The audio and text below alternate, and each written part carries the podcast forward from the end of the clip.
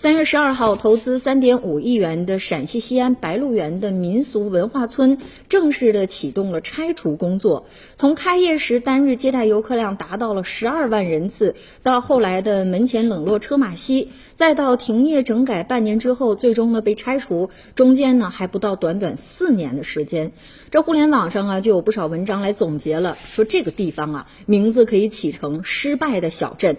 这民俗文化村呢，从刚开始轰轰烈烈，到后来呢急速衰败，其实呢并非是偶然的。你比如说哈，海南的中华民族文化村，四川的成都龙潭水乡等等，多个当地曾经寄予厚望的民俗文化村呢，其实也是一样的下场。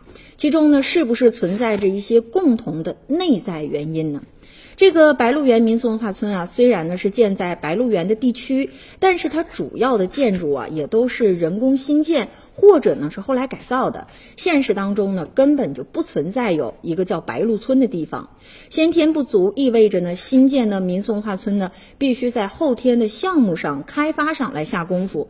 除了新建那一批，比如说仿古的一些建筑，那民俗文化村的一大通病啊就是项目开发缺乏创新。其实许多民俗文化村吸引客流的办法呢，就是一些传统的小吃。啊，白鹿原的这个民俗文化村呢也不例外。游客印象最深的呢，就是一条仿古的小吃街。其实我们想一想哈，到很多旅游景点都有这种仿古的一些小吃街。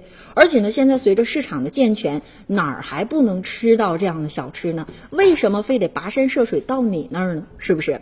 客观的说，当代游客呢是存在了解民俗、感受传统文化这种需求的。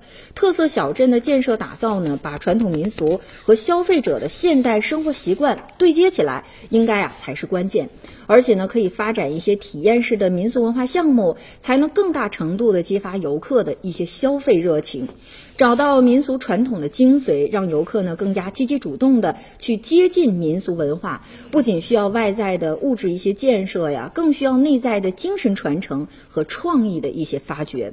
如此呢，民俗小镇才能让民俗精神真正的深入人心，让传统民民俗与现代思维相互交融，彼此促成。这个才是最重要的哈。